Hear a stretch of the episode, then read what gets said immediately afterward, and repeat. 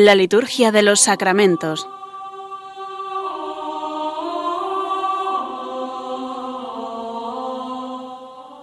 Con el Padre Juan Manuel Sierra.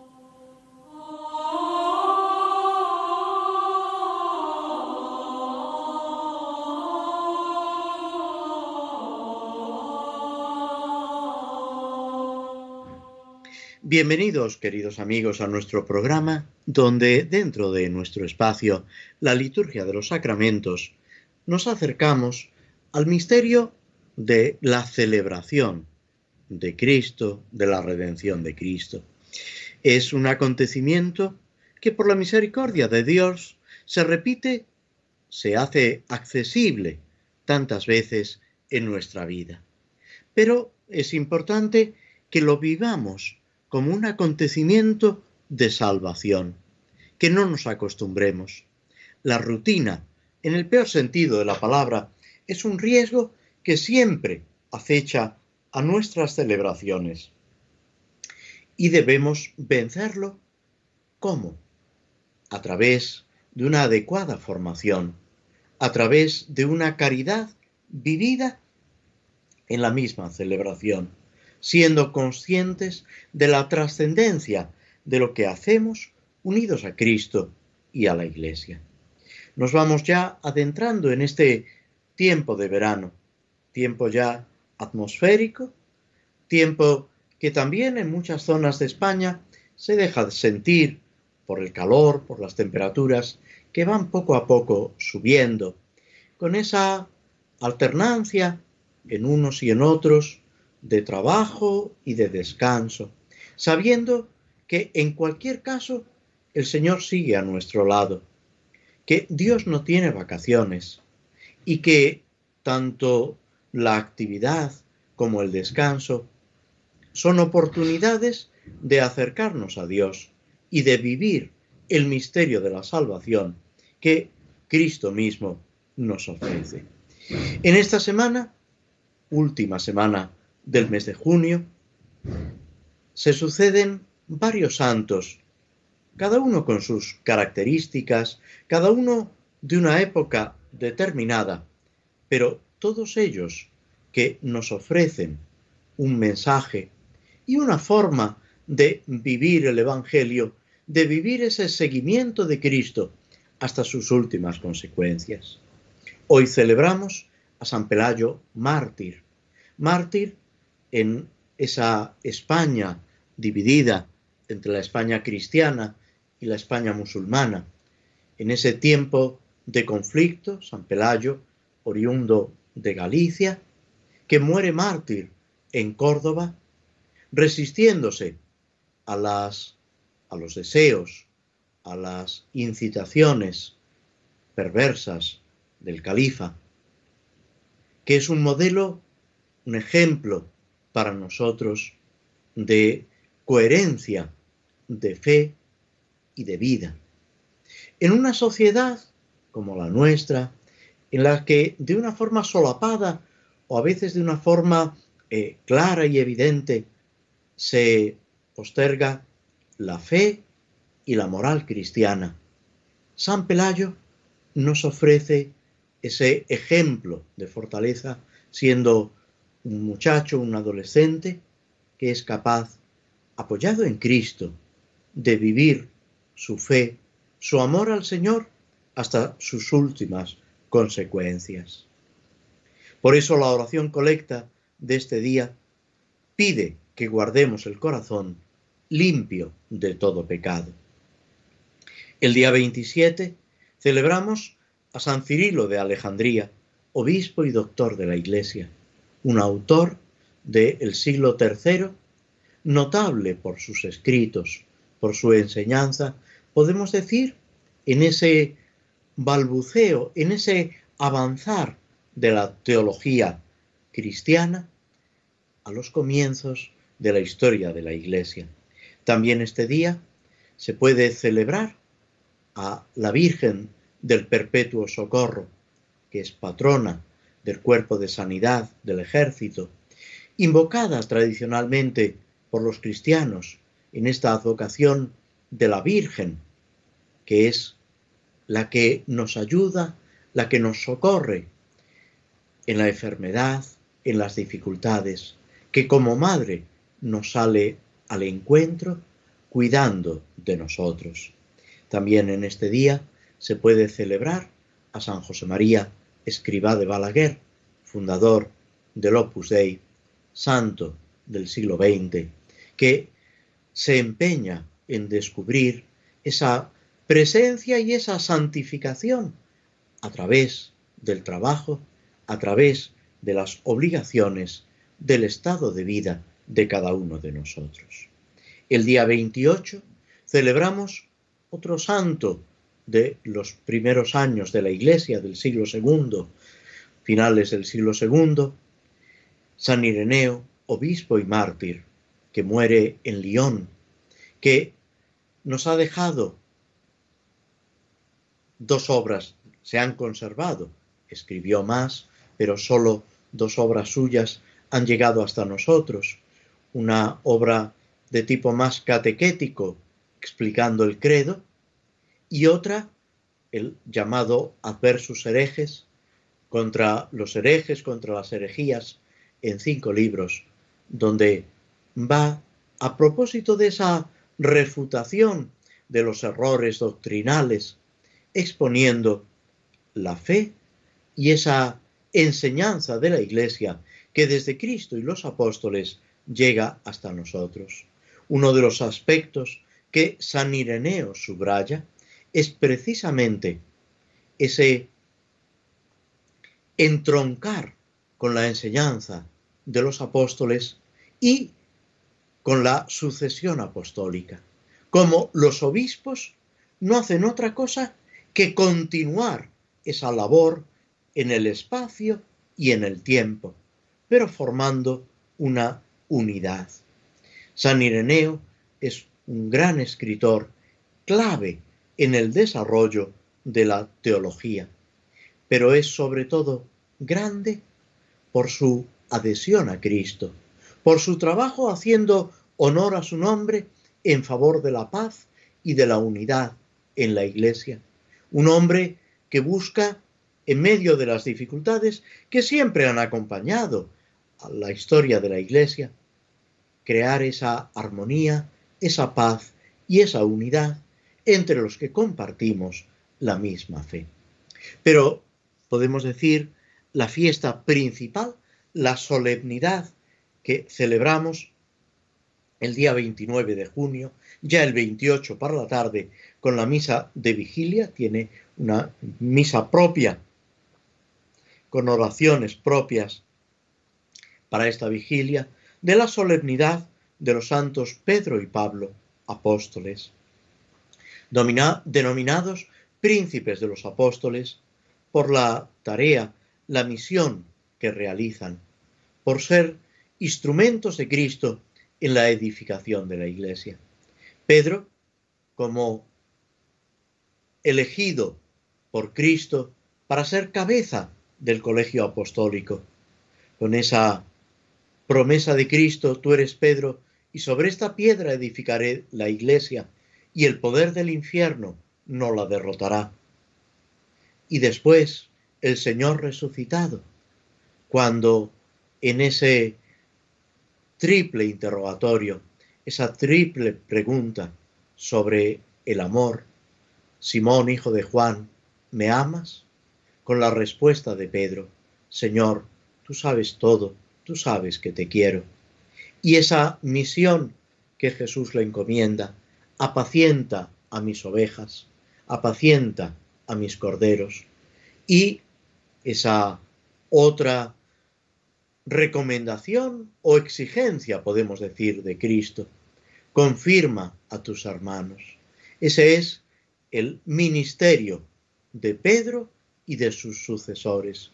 Confirmar en la fe, cuidar en la fe, siendo, como dice Santa Catalina de Siena, el dulce Cristo en la tierra, siendo el vicario de Cristo, cabeza de la Iglesia universal, que debe presidir a todos en la caridad.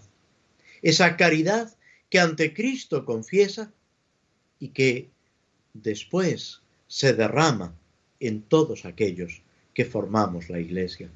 Y es Pedro y son los sucesores de Pedro.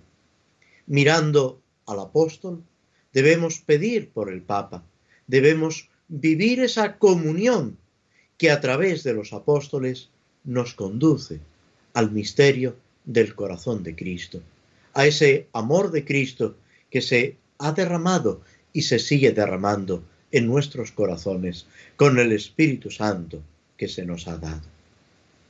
El otro protagonista de esta celebración del día 29 es San Pablo, que pasa, como él mismo dice, de perseguidor de Cristo y de la Iglesia a ser apóstol, mensajero, defensor incansable, que asume por encargo de Cristo esa tarea de apóstol de los gentiles, de anunciar rompiendo todas las barreras, todas las divisiones, todas las restricciones, para que, cumpliendo el mandato de Cristo, el Evangelio llegue hasta los confines del mundo, para que todos los hombres conozcan el amor de Cristo y puedan responder a ese don de la gracia.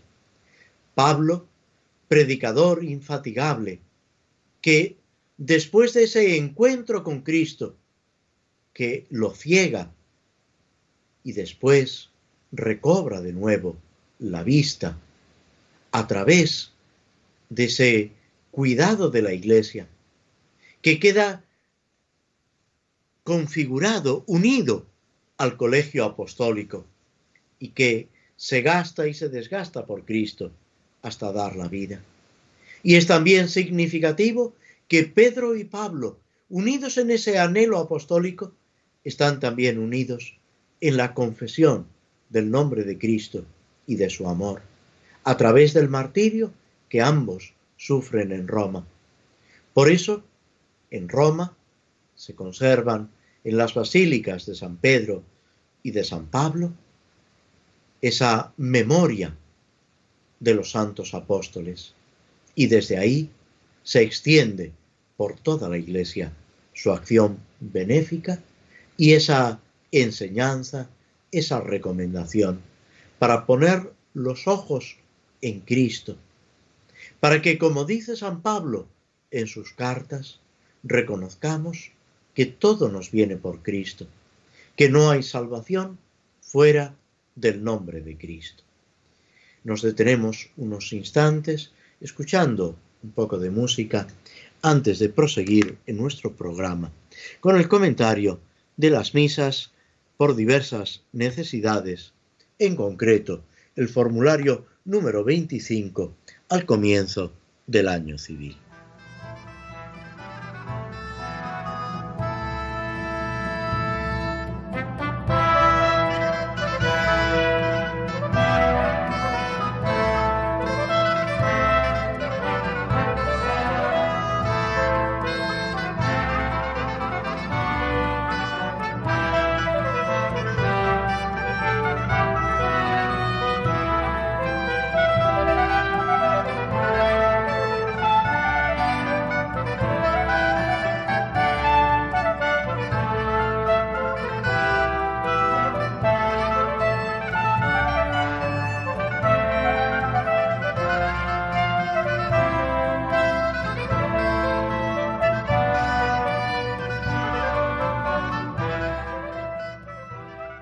La liturgia de los sacramentos con el Padre Juan Manuel Sierra.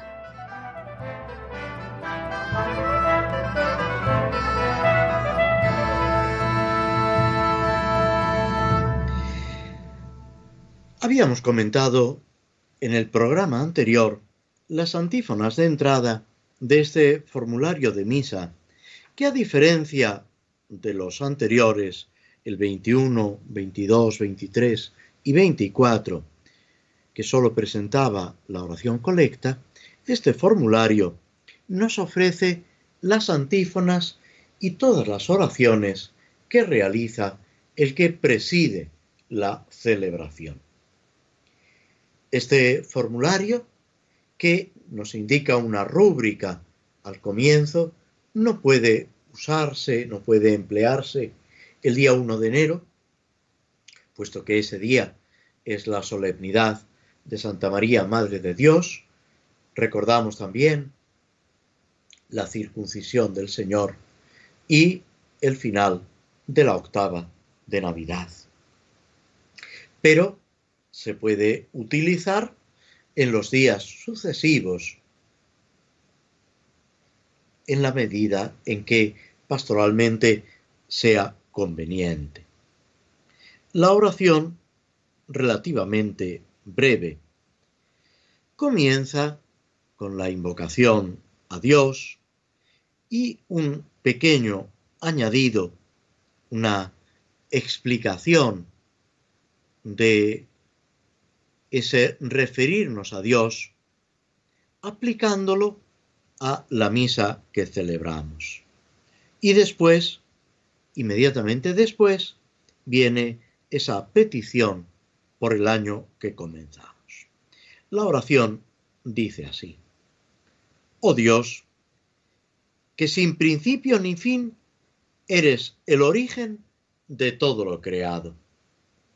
Concédenos que este año, cuyo comienzo te ofrecemos, transcurra de tal modo que abundemos en lo necesario y nos distingamos por la santidad de nuestras obras.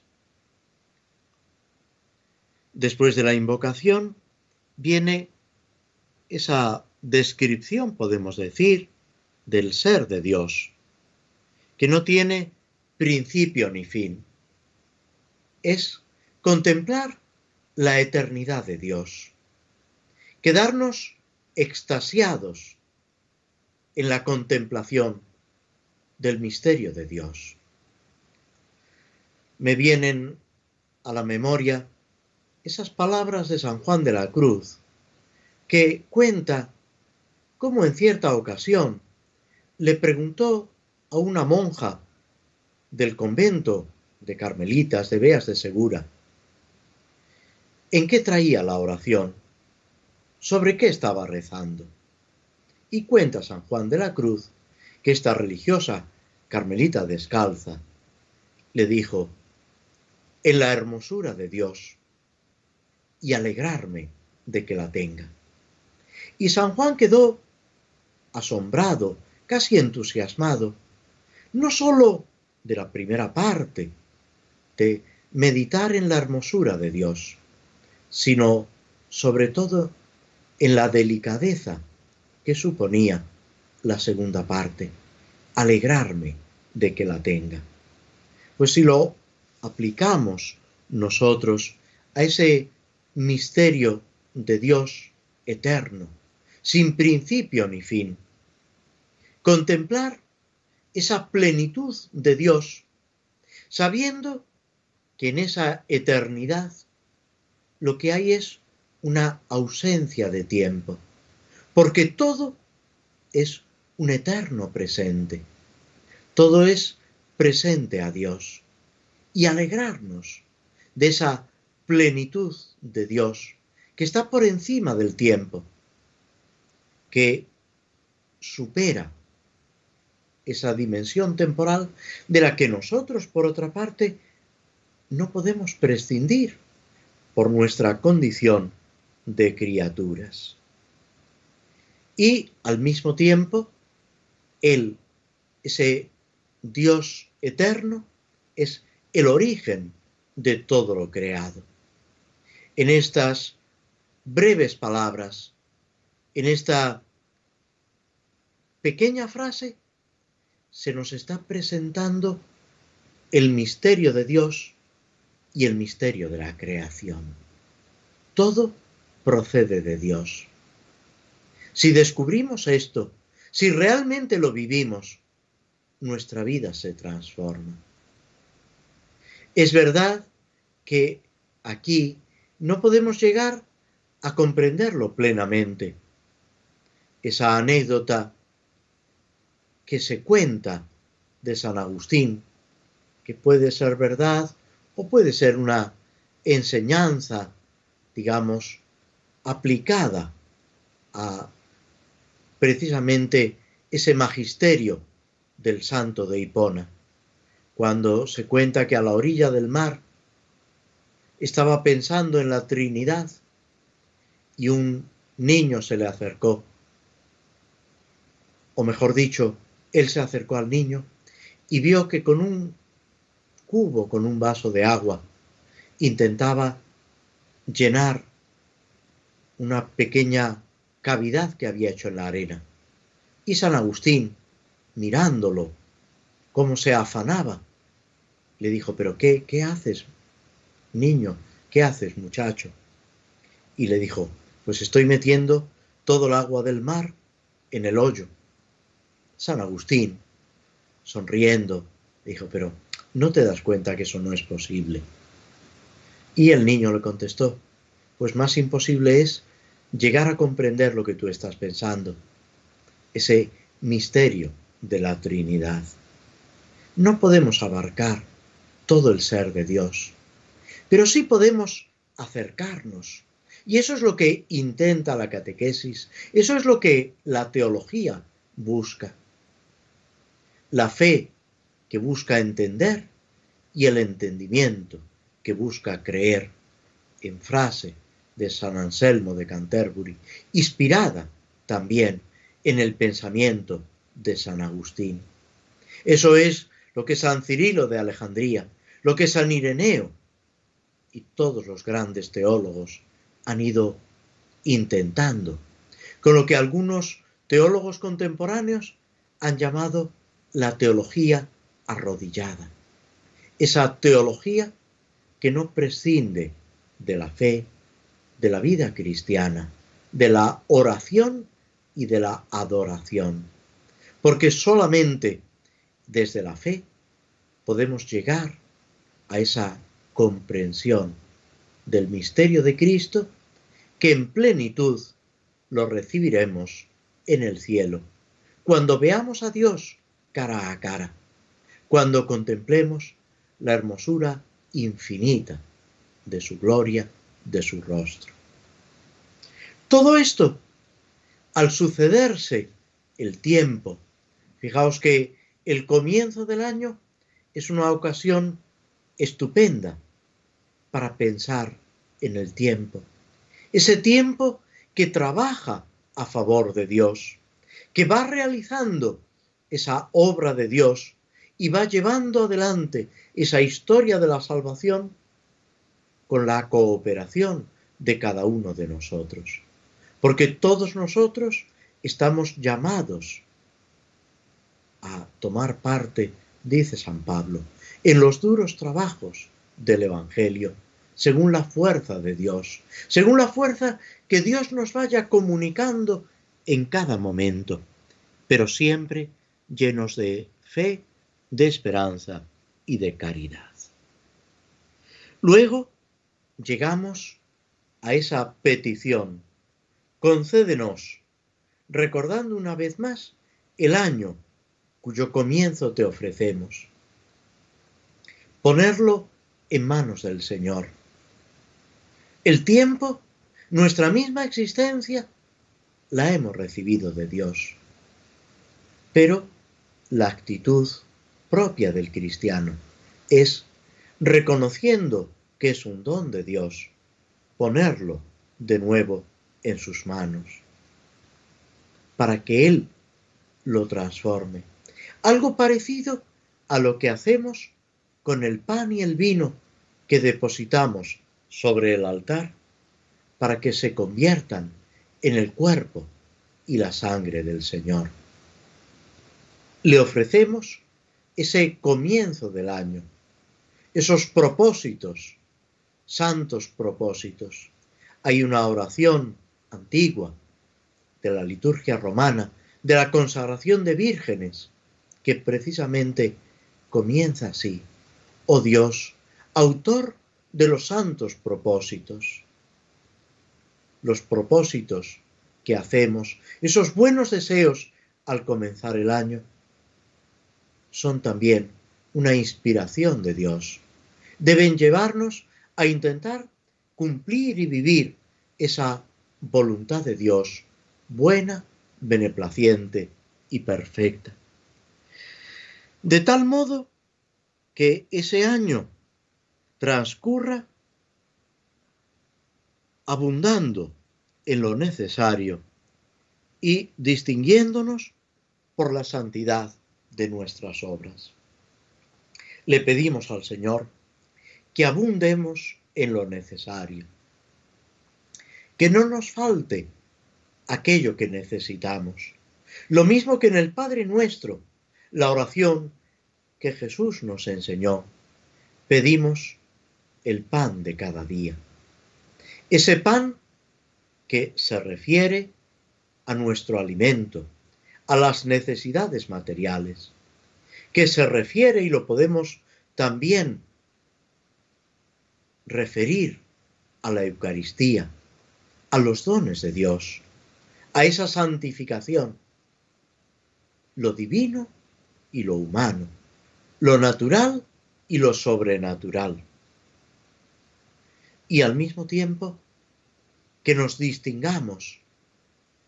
San Ignacio de Loyola en los ejercicios precisamente invita a lo que él llama oblación de mayor estima y momento, a los que quieran distinguirse, a los que quieran, digamos, hacer algo especial en servicio de nuestro Señor Jesucristo. Que nos distingamos por la santidad, que es también un don de Dios en aquello que hacemos. Es una invitación a concretar, a vivir lo que estamos realizando, lo que debemos vivir y expresar como cristianos, como seguidores de Cristo, como miembros de ese cuerpo de Cristo que es la Iglesia. Nos detenemos de nuevo aquí pidiendo al Señor que nos ayude a vivirlo. Escuchamos de nuevo un poco de música antes de proseguir con el Salmo 53 que habíamos comenzado a comentar en nuestro programa anterior.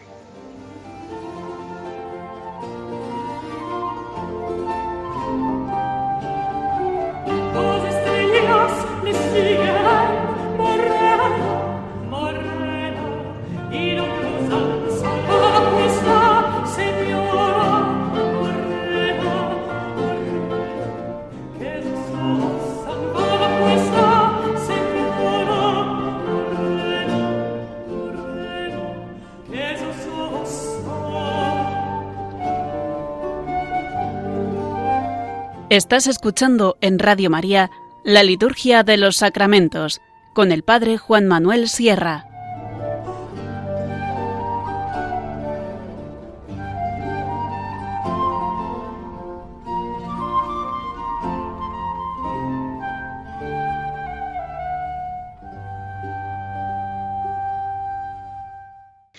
El Salmo 53, 54 según la numeración hebrea, es, como decíamos en el programa anterior, una súplica en el peligro y al mismo tiempo una acción de gracias. En los primeros versículos empieza con esa petición, Oh Dios, sálvame por tu nombre, sal por mí con tu poder. Oh Dios, escucha mi súplica, atiende a mis palabras, porque unos insolentes se alzaron contra mí, y hombres violentos me persiguen a muerte, sin tener presente a Dios. Luego sigue ese acto de confianza del salmista, que debe ser también de cada uno de nosotros. Pero Dios es mi auxilio el Señor sostiene, sostiene mi vida. Devuelve, devuelve tú su maldad a mis contrarios y destruyelos por tu lealtad. Y termina con una acción de gracias, que en realidad es como debíamos siempre o terminar o empezar nuestra oración, nuestra relación con el Señor. Te ofreceré un sacrificio voluntario, dando gracias a tu nombre que es bueno, porque me libraste del peligro y he visto la derrota de mis enemigos. Esa conclusión que es victoria del Señor y que es victoria nuestra. En los primeros versículos, como decíamos, nos encontramos con esa súplica para quedar libres de los enemigos orgullosos, feroces, que en el caso del rey David puede ser Saúl y sus secuaces, pero este salmo, que tiene un contenido, podemos decir, universal, válido a lo largo de los siglos. Debemos pensar que estos enemigos insolentes pueden ser aquellos que obran el mal, aquellos que atentan contra el justo, los que se dejan llevar por el pecado, por el engaño. Como dirá también San Pablo, los que obran la iniquidad. Son los enemigos del justo, del humilde, del que intenta por encima de todo seguir al Señor. Por eso, los adversarios no tienen presente a Dios. En los salmos primeros comienza con esa invocación a Dios, oh Dios, y termina en el versículo quinto con que esos violentos, esos insolentes, no tienen presente a Dios. Ese contraste entre el salmista, cada uno de nosotros cuando reza el salmo, invocando, suplicando, confiando en Dios, y los adversarios que se olvidan, prescinden o luchan contra Dios. Pero tengamos cuidado, porque también nosotros tenemos ese peligro de no tener presente a Dios, de ignorarlo, de construir nuestra vida de espaldas al Señor.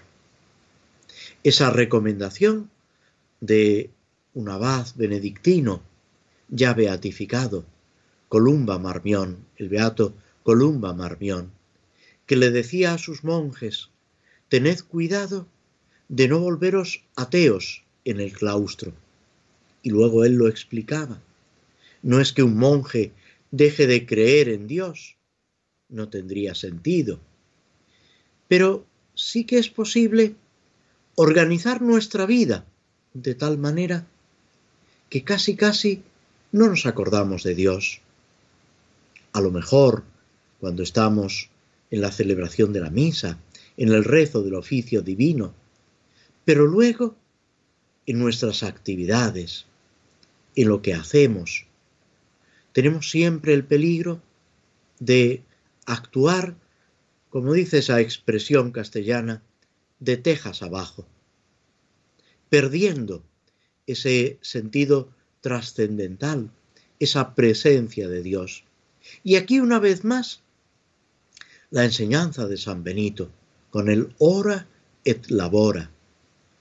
Reza y trabaja. Pero no como actos sucesivos, primero una cosa y luego otra, sino como dos aspectos de una única realidad como algo que debemos vivir y realizar en cada momento de nuestra vida. Por eso, la oración del justo es, podemos decir, un anticipo de la conclusión del Padre nuestro, la oración que Jesús nos enseñó, la enseñanza y el modelo de toda oración cristiana líbranos del mal. El mal en todas sus manifestaciones. El mal que no solamente está fuera de nosotros, sino que acecha nuestro propio corazón. Y a veces lo descubrimos en el examen de conciencia, en esa revisión de vida que es tan importante desde el Señor. Un escritor del siglo XX, Lewis Lewis, autor de varios libros, él era anglicano, pero en sus libros, que son, podemos decir, una maravilla de intuición, de penetración cristiana, sobre todo en este breve libro titulado Cartas del Diablo a su sobrino. En el prólogo, en la introducción, dice él mismo que en su corazón descubrió la maldad de los impíos. También en nuestro corazón muchas veces descubrimos esa presencia del mal. No hay que asustarse, no hay que eh, angustiarse, sino confiar en Cristo, que nos dice, no tengáis miedo, no temas, rebañito mío. Yo he vencido al mundo, Él ha vencido al maligno, y Él está con nosotros. Yo estoy con vosotros todos los días hasta el fin del mundo. Y es precisamente en esa presencia, en esa victoria de Cristo, en la que nos apoyamos con ilusión, con alegría, sabiendo que si el Señor está a nuestro lado, no puede haber motivo para el desánimo, para la angustia, para la desconfianza. Por eso, los siguientes versículos nos van a hablar de la confianza del salmista y de lo que debe ser también nuestra confianza en el Señor. Escuchamos ahora un fragmento de la banda sonora de esta película, El Señor de los Anillos, que nos ofrece una versión, pues como todas las películas, reducida, a veces cambiando un poco, lo que Tolkien en su novela, podemos decir, en su escrito fantástico, nos está presentando.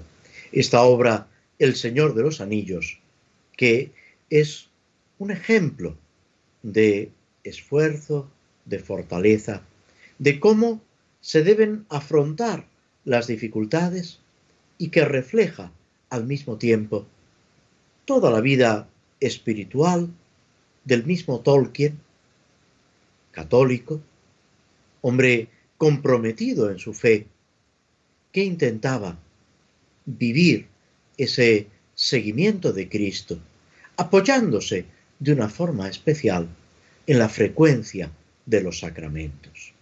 Hacemos una pausa antes de proseguir con el Señor de los Anillos.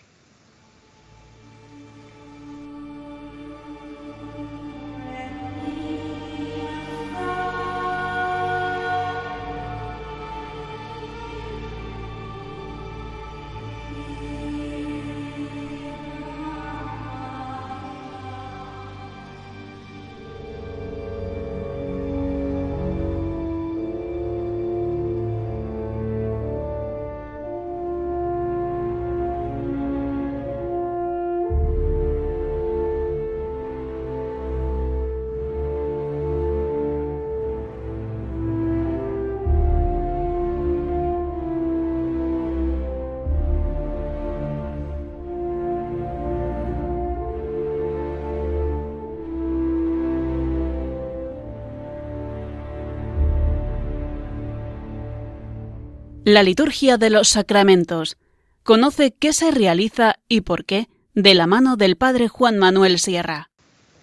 En nuestro programa anterior se habían quedado Frodo y sus compañeros ya privados del apoyo del guía, que era Gandalf, el mago, que ha aparentemente sucumbido en Moria en las minas de Moria. Y es ahora Aragón, que al principio del libro se lo denomina Trancos, el que guía a la compañía. Los nueve han quedado reducidos a ocho. Han logrado salir, han visto ese arroyo, ese espejo de agua que tantas evocaciones le traen al enano Gimli, porque allí Durin, un antepasado suyo, contempló ese valle, esas montañas, pero después tienen que proseguir. Se han detenido para aliviar el sufrimiento por las heridas de Frodo y Sam y luego han proseguido hacia los bosques de Lothlorien, esperando allí encontrar refugio, poder huir de los orcos que sospechan al anochecer saldrán a perseguirlos. En ese momento, Légolas entona un canto, una poesía. Son composiciones poéticas que se van sucediendo a lo largo del libro, que evocan historias antiguas y que al mismo tiempo sostienen los ánimos en el presente. Esta composición que Légolas entona hace referencia al comienzo de Lothlorien a la doncella élfica que había, digamos, iniciado toda esa saga de elfos. Pero llega un momento que Gandalf se calla, vuelve a guardar silencio. Surge en ese momento un pequeño enfrentamiento entre Legolas y Gimli. Las discusiones, las tensiones acompañan siempre nuestra vida, nuestro peregrinar, en la iglesia, en el mundo y también en nuestro ambiente. Legolas se queja del mal que despertaron los enanos en Moria, del daño que esto provocó. Gimli protesta diciendo que ese mal no lo crearon los enanos, que ellos mismos lo sufren en primer lugar. Y en esa discusión es precisamente Aragón el que les invita a la paz, a la armonía, que luego vamos a ver a lo largo de la narración cómo se va creando entre ambos. Y los que al principio se miraban con desconfianza el uno al otro, que casi casi se descubrían como adversarios, van a terminar siendo grandes amigos, entrañables amigos, colaboradores en la lucha contra el mal. Y esto lo vemos también en los santos. Recordad, por poner un ejemplo cercano a nosotros, San Francisco Javier y San Ignacio de Loyola. Cuando se encuentran en París, San Francisco Javier mira con recelo a San Ignacio, que en Pamplona ha luchado contra sus hermanos, que ha sido adversario de su familia. Poco a poco, Ignacio, ayudando a Francisco Javier, ofreciéndole su colaboración, intentando entrar en su amistad,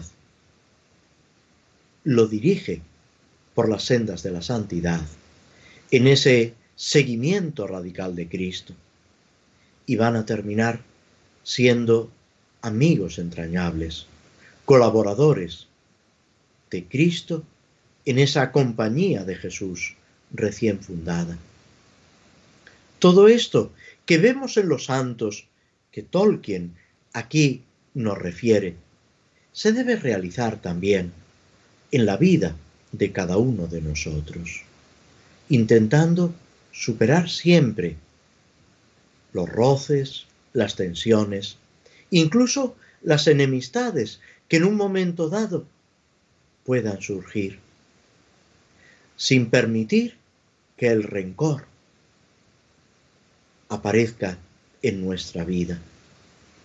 En una obra preciosa, breve, sobre San Francisco de Asís, Sabiduría de un pobre, de Eloy Leclerc, se nos dice, dice la hermana Clara, hablando de San Francisco, el hermano Francisco está sufriendo y tenemos que estar cerca de él para que la amargura no eche raíces en su corazón, porque si no, todos los frutos serán amargos.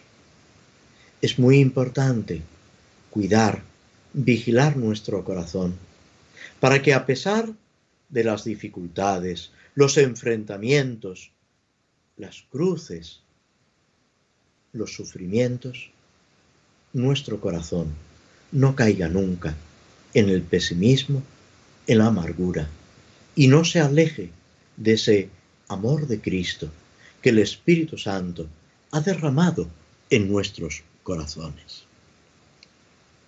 Después, Légolas señala cómo los elfos de Lothlorien viven en casas construidas en los árboles. Y es aquí Gimli, quizá con un poco de ironía, el que señala que también ahora para ellos vivir en los árboles sería más seguro que sentarse en el suelo. Y Aragón se hace eco de estas palabras. Muchas veces un comentario, una idea de una persona puede sugerir en nosotros el camino adecuado. Dios se sirve de tantas cosas, de tantas personas, de tantas palabras en su providencia para iluminarnos y guiarnos. Y es importante estar siempre abiertos a esa acción de Dios. Aragón dice, tus palabras nos traen un buen consejo, Gimli. No podemos construir una casa, pero esta noche haremos como los Galadrim, los que habitan, los elfos de Lothlorien. Buscaremos refugio en las copas de los árboles. Hemos estado sentados junto al camino más de lo prudente. Se internan en lo profundo del bosque. Y es Légolas el que decide subir a uno de los árboles para ver si allí pueden refugiarse para pasar la noche. Pipín, uno de los hobbits, desconfía. Dice que ellos no son como los pájaros, que no puede dormir colgado de una rama. Légolas sube, pero cuando está llegando a la copa del árbol, escucha en el lenguaje élfico una voz, una orden perentoria. Quietos. Y en ese momento estallan risas y les hablan desde los árboles. ¿Quiénes son? Son elfos, dice Sam no porque entienda lo que dicen, sino por el tono de voz, por lo que van descubriendo. Y en ese momento se establece un diálogo que va a ser, podemos decir, la salvación de los hobbits, de sus acompañantes, de lo que queda de la compañía del anillo. El Señor nos sale al encuentro de mil maneras. Con esto llegamos al final de nuestro programa. Os agradecemos a todos vuestra presencia, vuestra compañía, a través de las ondas de Radio María. Y ya en el mes de julio, si Dios quiere, volveremos a encontrarnos para reflexionar sobre la liturgia de los sacramentos. Hasta entonces, muchas gracias y muy buenas tardes.